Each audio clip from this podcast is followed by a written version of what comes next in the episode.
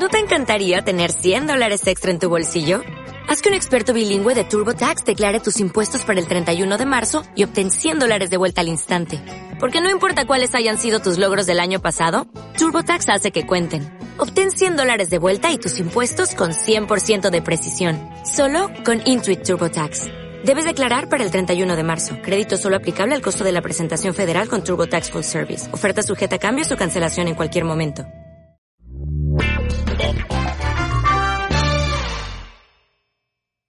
Sean ustedes bienvenidos. Hoy tenemos un programa muy interesante, muy útil que tiene que ver con mi relación con el dinero. El programa dice cómo sanar mis heridas económicas. El dinero suele ser un recurso que, que nos ha acompañado durante nuestra vida todos venimos de una familia en la que se ha manejado el tema del dinero de una determinada forma. Hemos visto a nuestros papás tomar decisiones económicas de una determinada forma.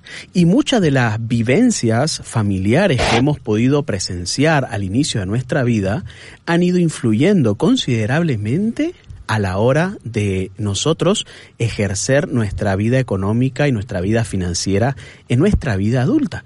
Y es, es probable que en medio de esa historia tanto familiar, amorosa, de la infancia o de la adolescencia, se hayan generado una serie de heridas, patrones de comportamiento que muchas veces como adultos no nos damos cuenta y de pronto decimos, ¿de dónde viene esto? ¿Por qué suelo tomar estas decisiones de esta manera? Eh, y uno dice, ¿por qué? Por ejemplo, el caso de una persona que toda su vida en su familia siempre se eh, circuló la idea de que no sirve comprarse un auto cero kilómetros de que siempre será mejor comprarse autos usados porque los autos usados son más baratos y porque uno lo puede revender a un precio. Y el momento que esta persona se casa, que ha venido escuchando esto y no sé, la esposa le dice compremos un auto, necesitamos, y ella empieza a ver autos cero kilómetros, empieza a decir, no, pero ¿por qué? Es mejor comprar un auto usado. Y le dice, ¿por qué?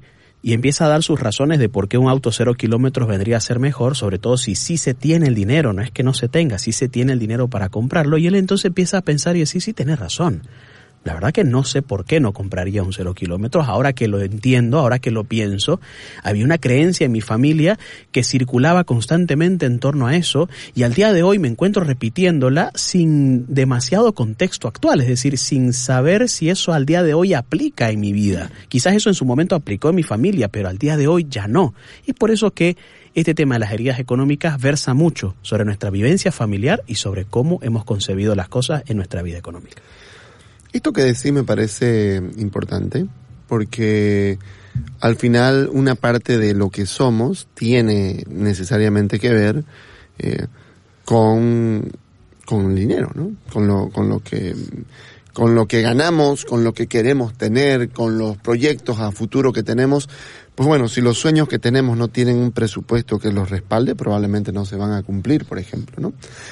Bien, entonces vamos a desarrollar eh, Vamos a hablar de tres heridas en el programa de hoy. ¿okay? Vamos a hablar de la escasez, vamos a hablar del exceso al acceso al dinero y de la apariencia, de el aparentar, eh, aunque no tenga, lo importante es aparentar. Entonces, la primera herida es la escasez, es decir, estamos frente a la situación donde una persona en su infancia o en su primera adolescencia ha vivido eh, siempre con lo justo, ha tenido muchas privaciones, se ha comparado con sus pares y se ha dado cuenta que no puede acceder fácilmente a lo que ellos eh, accedían eh, y en algún momento, bueno, ha sentido incluso, puede haber sentido una cierta desprotección, ¿no? Que es lo que puede generar la escasez, la pobreza, digamos, económica, puede generar esta sensación de que si me pasa algo, no sé si, si van a poder eh, mm, respaldarme económicamente, ¿verdad? Entonces, esta es eh, la primera herida. Y en las señales de cómo darnos cuenta de que tenemos esta herida, más allá de recordar si hemos vivido esta situación, eh, podemos estar como que el efecto de esta herida puede ser, por un lado, vivir todo el tiempo para trabajar y por otro lado más bien de gastar en cosas que no tienen mucha lógica o darle a mis hijos eh, demasiado o en exceso precisamente porque es como una manera de decirle a ese niño mío interior que no tuvo, ahora tenés. Eso que decís me parece interesante porque cuando hablamos de la escasez nos estamos refiriendo a personas que han vivido situaciones de desprotección, como bien lo decías, y esto es algo muy, muy importante porque estas personas suelen sentir que la pobreza la tienen respirando en la nuca. Muchas veces suelen eh, sobreexigirse en el trabajo, suelen trabajar de día, suelen tener dos o tres trabajos, suelen eh, invertir bastante tiempo en el, en el trabajo, no suelen darse cuenta del nivel de estrés que perciben, su cuerpo empieza a manifestar ciertas señales y no suelen escuchar esos niveles de estrés, pueden estar trabajando en cosas que solamente den dinero, no importa si les gusta o no les gusta, porque lo único que quieren es no ser pobre, es no es que no les falte. Sea, viven para trabajar porque de lo que se trata es eh, no, no empobrecer, que, que no nos falte. Y claro, el problema de estar bajo acecho es como si el tigre estuviera bajo amenaza constantemente, es que uno va generando ciertos niveles de estrés y de ansiedad en la vida cotidiana que nos, no nos permiten vivir en bienestar, no nos permiten disfrutar. Entonces, ¿cuántas veces uno ha visto personas que pudiendo estar disfrutando del dinero que tienen, no lo están disfrutando y empiezan a generar y a generar y a generar como si solamente la vida se tratara de generar para tener, pero no se detiene un momento y decir, ok, ¿en qué momento uno empieza a disfrutar de esto? a vivir más tranquilamente, a pausar un poco, a relajar un poco. Estas personas por lo general no pueden, no pueden permitirse hacer estas cosas. Y lo peor de todo es que muchas veces generan dinero a costa de lo que no les significa eh, emocionalmente nada, no les apasiona, no les gusta, no les genera una, una sensación de trascendencia en la vida y eso puede ser muy difícil de vivir. Pienso en una persona, vos sabés que cuando uno atiende personas, parejas, sobre todo, mejor dicho, parejas, muchas veces hay esta frase como, a ver, dígame usted, a ver, ¿qué opina usted de lo que yo le voy a decir? Yo sé que va a estar de acuerdo conmigo, más o menos algo así, ¿no? Siempre intentan como manipularlo, ¿no? Entonces me, se me, me pongo a pensar eh, eh, en una persona que me, le, me decía algo así, o sea, ella se quejaba de que él era excesivamente tacaño, ¿no? Excesivamente tacaño. Y entonces ellos me cuentan una discusión muy grande que tuvieron y que todo giraba en lo siguiente. Imagínense, ella estaba recostada en la cama, estaba con las ventanas abiertas de par en par, la puerta abierta y encima el ventilador encendido. Yo le digo, ok. ¿Qué piensa ver usted? Me dice, ¿no? No sé, le digo, no. ¿Qué piensa usted? Yo no, no veo tanto problema, no puedes, a ver, si vas a poner el ventilador para que refresque, bueno, pues no, no esté abriendo todas las ventanas, pues me dice, ¿no?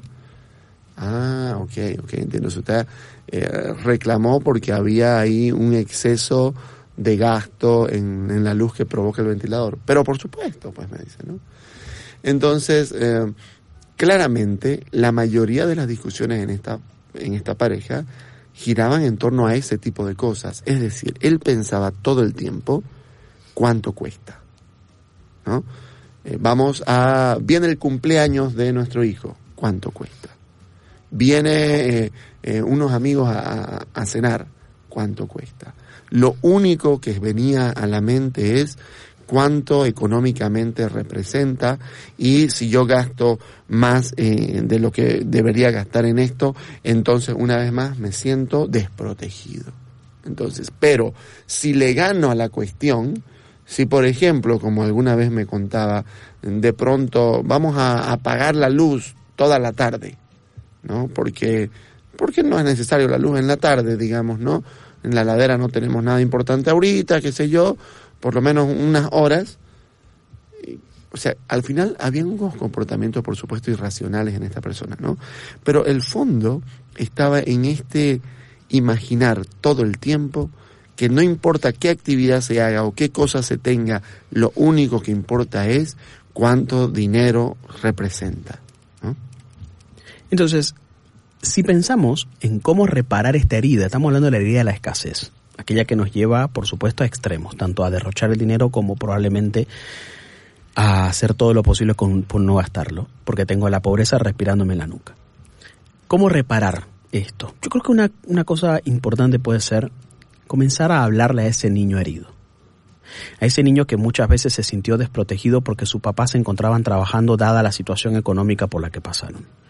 Y que ellos, razón por la cual tuvieron que ser los adultos de esa familia cuando debieron ser simplemente niños que, que, se sentían cuidados. Pero la situación económica que pasaba la familia no les permitía a los papás dedicarse a la crianza como les hubiera gustado hacer. Entender a ese niño herido ese niño desprotegido que no tenía a quien pedirle ayuda cuando tenía un problema con la tarea, ese niño desprotegido a quien no tenía a quien pedirle a que le haga un sándwich cuando tenía hambre.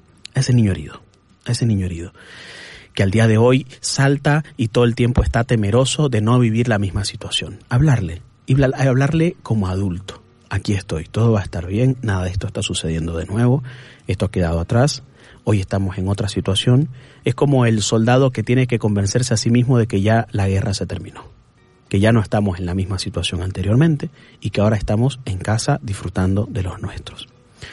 Eh, yo creo que otra, otra, otra práctica, una buena práctica dentro de, de la herida de la escasez es la capacidad de irse regalando poco a poco cosas. Y cosas, cuando hablo de cosas no me refiero necesariamente a cosas que cuesten dinero. Quizás si le cuesta ganar dinero o, gastarse, no sé, el chocolate, un batón, un chocolate preferido que le gusta, que no cuesta tan caro y que, y que es, es accesible, hágalo. Pero si quiere empezar por cosas que no necesariamente cuestan dinero, como por ejemplo una siesta, una buena ducha caliente, una caminata, una, una taza de té, eh, una echada en su hamaca, no sé, cosas que pueden ser buenas para sí mismo y que pueden ser regalos para sí mismo, me parece que es una buena forma de, de empezar a trabajar. A ver, hay cosas que hay que trabajarlas más en profundidad, pero creo que eh, ya estas son algunas actitudes que pueden empezarse a hacer para la herida de la escasez. Una última práctica que podría ser útil para, para la herida de la escasez, creo yo, que tiene que ver con qué estilo de vida queremos tener. Es una plática familiar. Es muy importante decir que si, si, si, estamos viviendo en familia o en pareja, conversar sobre lo económico va a ser esencial. Necesariamente vamos a tener que hablar sobre eh, presupuestos y sobre qué queremos hacer, cuánto cuesta, esta cosa sí es importante. Si yo estoy teniendo demasiados gastos imprevistos y gastos en cosas que me nacen, porque como he tenido eh, eh, en mi infancia siempre eh, esta sensación de que quiero y no puedo, quiero comprarme y no tengo, es posible que en adulto haga lo contrario. Todo el gusto y todo lo que me nace querer comprar lo pueda comprar, aunque realmente no, no esté ni cerca de necesitarlo. ¿no? Entonces, eh, en ese sentido es muy importante pensar qué tipo de vida, qué estilo de vida queremos tener como pareja, qué estilo de vida queremos tener como familia. Económicamente hablando, por ejemplo, nos gustaría salir a comer afuera siempre los domingos al mediodía y quizás alguna noche dentro de la semana, el viernes por la noche que al día siguiente los, los niños no tienen clases, hacemos la noche de película y siempre pedimos una pizza o una hamburguesa y comemos en casa. Ok, entonces estamos hablando de que queremos viajar eh, por lo menos una vez por, por año, eh, estamos hablando de que en los cumpleaños de nuestros hijos queremos hacer un cumpleaños, invitar personas. Entonces, esto de, de, qué es lo que nos gustaría hacer, qué es lo que nos parece importante de tener eh, para el estilo de vida que, que, que nos, nos reporta alegría o felicidad, es importante conversarlo y es importante planificar, desarrollar un presupuesto que vaya acorde para que ni, ni nos vamos por el camino de la, de, de, de la tacañería exagerada, ni nos vamos por el camino de siempre darle rienda suelta a los impulsos o a las necesidades. El segundo punto, la segunda herida de la que queremos hablar en el programa de hoy, tiene que ver con eh, las personas que han tenido demasiado dinero en sus manos mm, y a corta edad. ¿no? Estamos hablando de personas que vienen de familias acomodadas, personas que vienen de empresas familiares y que sienten que, que no importa mucho qué pasa con el dinero, hay como una especie de fuente inagotable de dinero, ¿no? Entonces, ¿qué es lo que suele pasar? Pues bueno, obviamente tienen un estatus, tienen un nivel de vida y en este sentido eh, la conducta adulta eh, sobre hacer, hacer, hacerse responsable por los propios gastos o poder aprender a decirse que no frente a algunas cosas y priorizar gastos, no, no siempre está ahí. Entonces, siempre pienso de que el dinero no se va a agotar y que incluso si no logro tener lo que creo que merezco tener, probablemente me frustre, me sienta desvalorizado, eh, me sienta dañado interiormente. Entonces, estamos frente a la herida que puede generar el exceso del acceso temprano al dinero. Yo creo que esta herida económica del exceso, del acceso al dinero, puede generar algunas conductas infantiles la culpa siempre la tiene el resto, a mí me va mal porque el gobierno, porque los bancos, porque el negocio, porque este cliente, porque este socio, eh, porque esta mamá, porque no me prestaron, porque a mi hermano no le dio la gana de hacerse responsable de esto, porque me dejaron solo con esto otro. Y esas conductas infantiles generan que uno se estanque en ese mismo sitio, creyendo que los demás siempre lo tienen que salvar, que mamá siempre tiene que resolver mi lío económico en el que me metí, o que papá siempre tiene que saldar la deuda en la que estoy metido, y probablemente mis actitudes económicas no son las mejores, porque tengo el dinero para devolver, y en lugar de devolver, lo quiero hacer mover ese dinero creyendo que eh, voy a conseguir el total de lo que debo para poder pagar y lejos de conseguirlo, lo termino gastando y termino perdiéndolo de nuevo. El fácil acceso al dinero ha hecho que muchas veces no valoremos ni el trabajo ni el valor del dinero que muchas personas crezcan creyendo que tienen que ser jefes, que tienen que liderar, que tienen que estar arriba en las posiciones de poder y muchas veces están obviamente patrocinadas por esa vivencia de, de que lo que yo quería se obtenía de una forma muy sencilla, que basta con que yo dijera A para que se me pueda dar. Entonces eso tiene unas consecuencias importantes cuando adulto porque no voy a perseverar en las cosas que deben ser perseverables, eh, no voy a poder ser consecuente con actos, consistentes con mis actitudes. Los negocios, el rato que a mí me vaya mal, voy a querer dejarlos o voy a renunciar absolutamente cualquier cosa ante la más mínima frustración que yo pueda presentar, razón por la cual al no tener demasiado desarrollado el valor del trabajo y el valor del dinero, no voy a tener la suficiente capacidad para tolerar la frustración que significa la generación del dinero. Pues sí, ¿no? Eh, y básicamente en este punto, Roque, la clave eh, de cómo reparar la herida esta del acceso al dinero, si hablábamos de hablar del niño herido por la escasez en el primero, en este segundo punto es muy importante hacer nacer al adulto, ¿no? Es decir, comenzar a pensar en las consecuencias de mis acciones, empezar a hacerme cargo de, de lo que yo puedo hacerme cargo, eh, y empezar, pues bueno, por lo menos con cosas pequeñas, pero no necesariamente frente a alguna dificultad o problema, rápidamente recurrir a ese fondo eh, o a ese pozo sin fondo que han sido mis papás o que ha sido mi familia, sino buscar la manera de cómo poder, no, por un lado, no endeudarme fácilmente, eh, no gastar de más, pero también si ya me he metido en problemas, ok, aprender a enfrentarlos, a, buscar eh, financiamientos, a lo que, ok, si quiero comprarme algo, ok, eh, ir y, saber cómo se, saca un préstamo del banco y, y, cuánto tengo que pagarlo y por cuánto tiempo y cuánto yo puedo aspirar a ganar y cuánto de mi sueldo significa pagar esta deuda. En fin, es como empezar a tener estas conductas adultas eh, que van a regularnos en, en nuestros gastos, sobre todo, ¿no? Entonces, la clave es empezar a buscar en nosotros la capacidad que todos tenemos de ser responsables. La última herida de la que hoy vamos a hablar tiene que ver con la herida de la apariencia, la herida de la aceptación. Muchas personas en a lo largo de su historia, sobre todo principalmente en la adolescencia, han podido sufrir alguna serie de situaciones como por ejemplo mis amigos tenían dinero para ir a tales lugares y yo nunca tenía. O eh, mis amigos se compraban tales o cuales celulares cuando estaban de moda unos y yo no tenía. Y yo tenía, o sea, me sentía tan en desventaja, me sentía tan desvalido, sentía tan, me, sentía tan por debajo en esas comparaciones que muchas veces en mi vida adulta empecé a desarrollar un patrón de querer aparentar y querer estar a la altura de las personas con las que yo estoy. Meter a mi hijo en el colegio en el que mis amigos, mi comparsa, mi grupo de mi fraternidad o mi grupo de amigos más cercanos tiene a sus hijos sin ver demasiado si eso me alcanza, sin ver demasiado si, si, si, corresponde con mi estilo de vida o si es funcional para mi economía.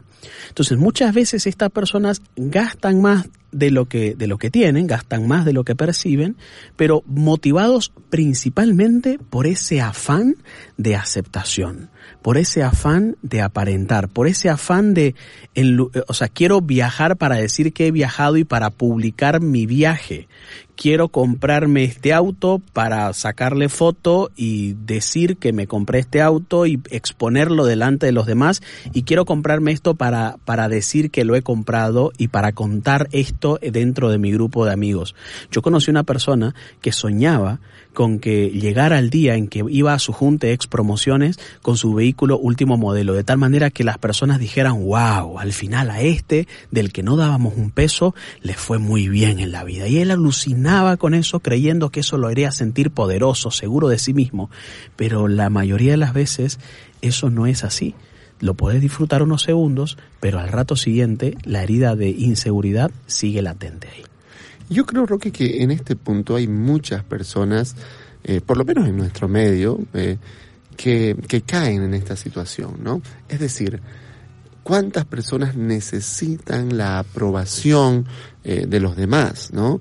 ¿Cuántas personas necesitan saber que, que valen no necesariamente por lo que tienen, sino por lo que aparentan tener. Entonces, uno se ha topado en la vida personas que, ok, cuando uno visita sus casas, pues ve que hay cosas con las que viven que no son tan cómodas ni tan agradables, pero no puede faltarles, por ejemplo, una televisión gigante, ¿no? O eh, tienen que eh, tener siempre eh, el último celular o están vestidos siempre con ropa de marca, o buscan tener un vehículo eh, que, no sé, sea, sea último modelo, pero la, la manera en cómo viven o las deudas que tienen no tienen y no guardan relación con ese estilo de vida. Entonces hay un desfase continuo en el estilo de vida precisamente. Entonces, eh, en este punto creo yo que para, para sanar eh, esta necesidad de aprobación, por supuesto, necesitamos trabajar en la autoestima. La autoestima tiene que fortalecerse en tu vida para que de pronto la aprobación de los demás no sea el único recurso que te haga sentir que vales. ¿No? La autoestima tiene que fortalecerse de tal manera que encontres en vos otras capacidades, otras destrezas, otras, otros vínculos, otras amistades incluso también, que te valoren no solamente por lo, por tu capacidad de económica, sino que te valoren por, por quien vos sos. Entonces, ampliar nuestra, eh, nuestra mirada sobre nosotros mismos, ampliar nuestras relaciones interpersonales también puede ser crucial para dejar de pensar todo el tiempo que necesito estar a la altura, que estoy compitiendo, siempre estoy compitiendo y no puedo perder, por lo tanto tengo que tener y bueno, muchas veces podemos eh, incluso poner en riesgo realmente la estabilidad económica de nuestra familia solamente porque no podemos eh, lidiar ni sanar con esta mirada de los demás que nos juzga todo el tiempo, ¿no? Sí, es así. La verdad que trabajar en nuestra autoestima es un elemento tan importante, de tal forma que uno tiene que empezar a percibir cuál es, a qué cosas yo le doy valor y por tanto qué cosas me dan a mí el valor que yo tengo cuál es el concepto que yo tengo de qué sería una persona exitosa, qué, cuáles son las cosas que a mí particularmente me dan valor y además qué cosas las demás personas admiran, porque probablemente yo estoy pensando Eh, pienso, por ejemplo, en, en cuando uno, uno, uno cuando muchacho, eh, muchos de los amigos y muchos de los varones lo que intentan hacer es, por ejemplo, jugar muy bien al fútbol para impresionar a la chica que, que, que, les gusta, ¿no? Eh, y la verdad que si uno le pregunta a las chicas, ¿por qué decidiste estar con él? No te dicen porque juega bien al fútbol ¿no? Necesariamente. Suele ser interesante porque la admiración, que es lo que muchas veces una persona busca cuando está en esta situación de la apariencia, no siempre corresponde con lo que la otra persona está admirando de mí. Probablemente la otra persona está admirando de mí otras cosas, pero yo estoy creyendo que va a admirar de mí eh, lo bien que me va económicamente, o el auto en el que yo ando, o eh, las posibilidades que tengo para viajar cada año, en fin, probablemente la otra persona está valorando otras cosas en las que no me estoy centrando y por centrarme en otras que no están teniendo el valor que se supone que deberían tener, pues pierdo mucho terreno en eso que la otra persona desea admirar en mí. Razón por la cual me parece que una buena práctica puede ser esto de preguntarles a las personas más cercanas o a las que usualmente yo suelo tener como referentes qué cosas valoras en mí. ¿Qué cosas te parecen admirables o valorables, destacables en mi persona? Y probablemente eso nos va a dar una pauta de que quizás enfocarnos demasiado en X cantidad de cosas hará de que este, el esfuerzo sea muchas veces en vano. Repasemos entonces, Roque, cuáles son las tres heridas eh, eh, que representan y cómo repararlas. Súper eh, corto. Yo digo una, vos decís otra. ¿Te parece? Entonces, número uno, la escasez, la herida de la pobreza, podríamos decir, ¿no? cómo nos hemos sentido, la inseguridad que hemos tenido y que esto puede llevarnos ya sea a la tacañería eh, extrema o ya sea también a darle rienda suelta a los impulsos porque en un momento los impulsos estuvieron tan reprimidos por no tener que ahora tengo que darle rienda suelta a todo lo que siento y todo lo que quiero me lo compro precisamente como una manera eh, de, de, de, de, ayudarle a ese niño que, que no tuvo pero bueno, esto tenemos, tiene graves consecuencias luego. Habíamos dicho acá que lo reparamos hablándole al niño herido, decirle que las cosas eh, han cambiado ahora, empezar a regalarnos cosas tiempos, espacios eh, eh, positivos que nos puedan hacer sentir que, que esa escasez no es algo real necesariamente, sino que podemos tener una vida digna y aprender a disfrutar de las cosas sencillas que tenemos, ¿no? La segunda herida de la que hablamos es el, el, el exceso del acceso al dinero. Es decir, si el, si el acceso al dinero fue muy fácil y fue muy abundante desde muy temprana edad y yo me acostumbré a que las personas tenían que darme, ¿no? Es obvio que me tienen que dar, eh, porque es lo que tiene que suceder, porque es así como yo me he acostumbrado y nunca he asociado el valor del trabajo con el valor del dinero. Es decir, que si quiero algo lo tengo que conseguir por mis propios medios. Entonces, al no estar instalado ese chip, suelo eh, demandarle y sobredemandarle a otras personas eh, mis necesidades económicas. Empiezo a prestarme de todos los hermanos que tengo, empiezo a decirle a mi papá o mi mamá que me saque de todos los apuros económicos habidos y por haber, y si no lo hacen empiezo a estrellarme contra ellos o empiezo a generar una especie de lenguaje manipulatorio, victimizándome, haciendo, logrando que los demás hagan lo que yo quiero que hagan en mi vida económica. ¿Cómo hacerme cargo de esto o cómo reparar esto? Eso justamente, hacerme cargo de mis actos, entender que al día de hoy soy un adulto que intenta ser responsable y que al día de hoy hay cosas a las que yo tiendo a hacer y darme cuenta de tenerme un ratito y decir, ok, ¿para qué quiero pedirle a mi papá que me saque de esto? Ok, ¿para qué quiero pedirle a mi cuñado que me preste su NIT para mi empresa porque yo no puedo porque mi situación legal no es la mejor? Ok, ¿para qué quiero pedirle prestado el auto a mi hermana eh, si puedo tener otras variables? ¿No? Detenerme un ratito y empezar a ser consciente de por qué hago lo que hago y por qué creo yo que los demás deberían o están obligados a hacer. En lugar de eso, a empezar a hacerme cargo de mis propias acciones y de mis propios problemas y consecuencias de mis actos.